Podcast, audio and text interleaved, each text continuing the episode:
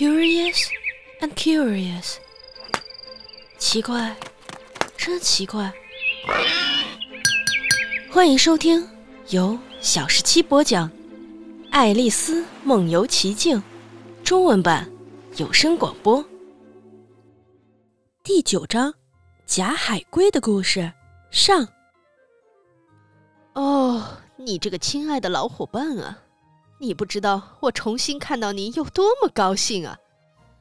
公爵夫人一面说，一面亲亲热热地挽着爱丽丝的手臂，一同走开。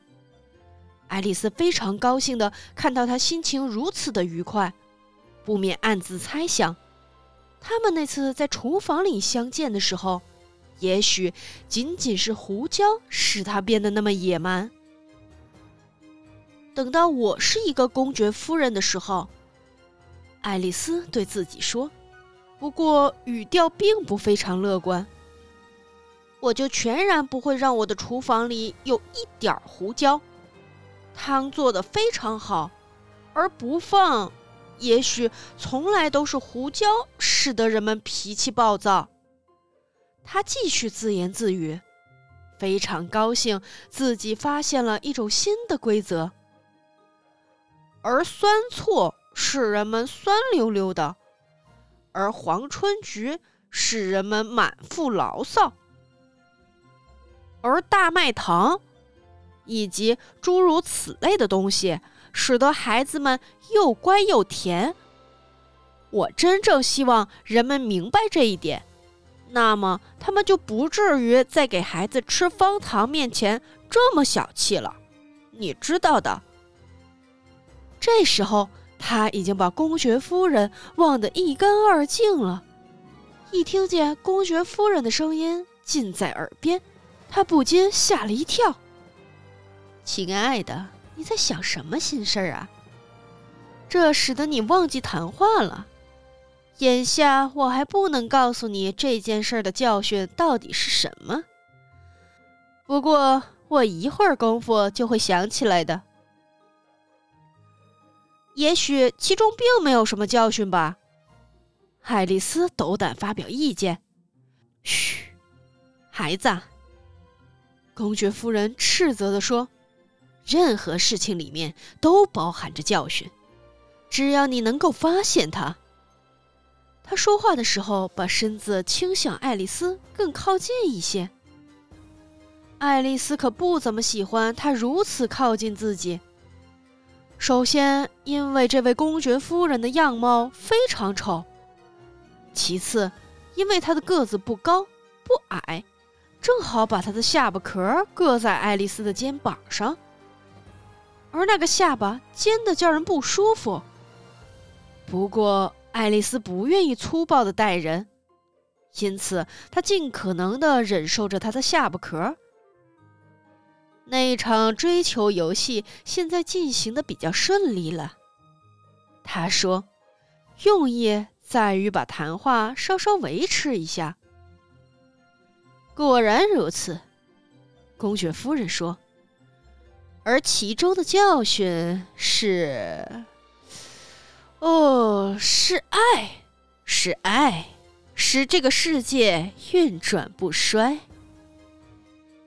有人却说，爱丽丝喃喃低语地说：“那是每个人不干好自己的事才这样的。”嗯，不错，意思几乎是一样的。公爵夫人说，同时把她的小小的尖下巴戳进了爱丽丝的肩膀，加上一句：“这里的教训是。”意义小心照顾，声音不费功夫。他多么喜欢在事情里找教训呀！爱丽丝心中暗想。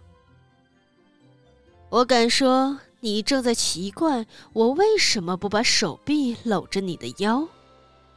在停顿片刻之后，公爵夫人说：“其原因是。”我吃不准你的火烈鸟的脾气，我来验试一下好不好？它会咬人的，爱丽丝小心谨慎地说。她一点儿也不感到要急于做这个试验。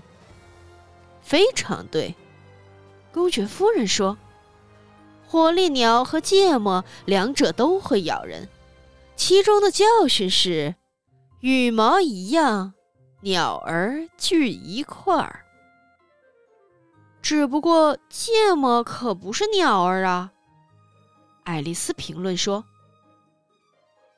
跟刚才一样，你说的不错。”公爵夫人说。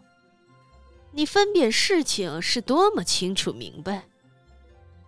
我觉得芥末是一种矿物质。爱丽丝说：“当然了。”公爵夫人说：“她似乎随时准备同意爱丽丝所说的每一件事情。”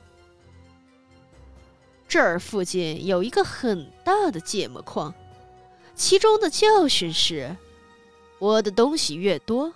你的东西越少。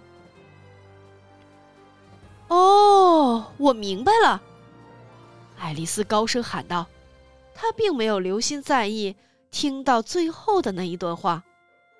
它是一种蔬菜，它不像蔬菜，而是蔬菜。”我十分同意你的说法，公爵夫人说道。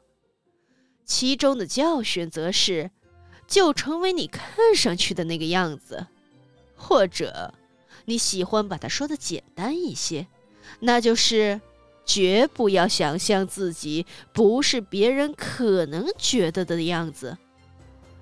那就是你过去不是，或者可能曾经不是那种你曾经可能被别人感到的样子。要是你曾经把这句话写下来的话，爱丽丝非常有礼貌地说：“我想我一定会理解的更好一些。可是你嘴巴上说，我就很难理解得到了。对于我说话的能耐，要是我想说这句话，可算不了什么。”公爵夫人用得意洋洋的声调作答。求你不要不怕麻烦，再说比这更长的话吧。”爱丽丝说。“哦，不要说什么麻烦不麻烦。到现在为止，我说过的每一句话都是我给你的一件礼物，一种廉价的礼物罢了。”爱丽丝心想。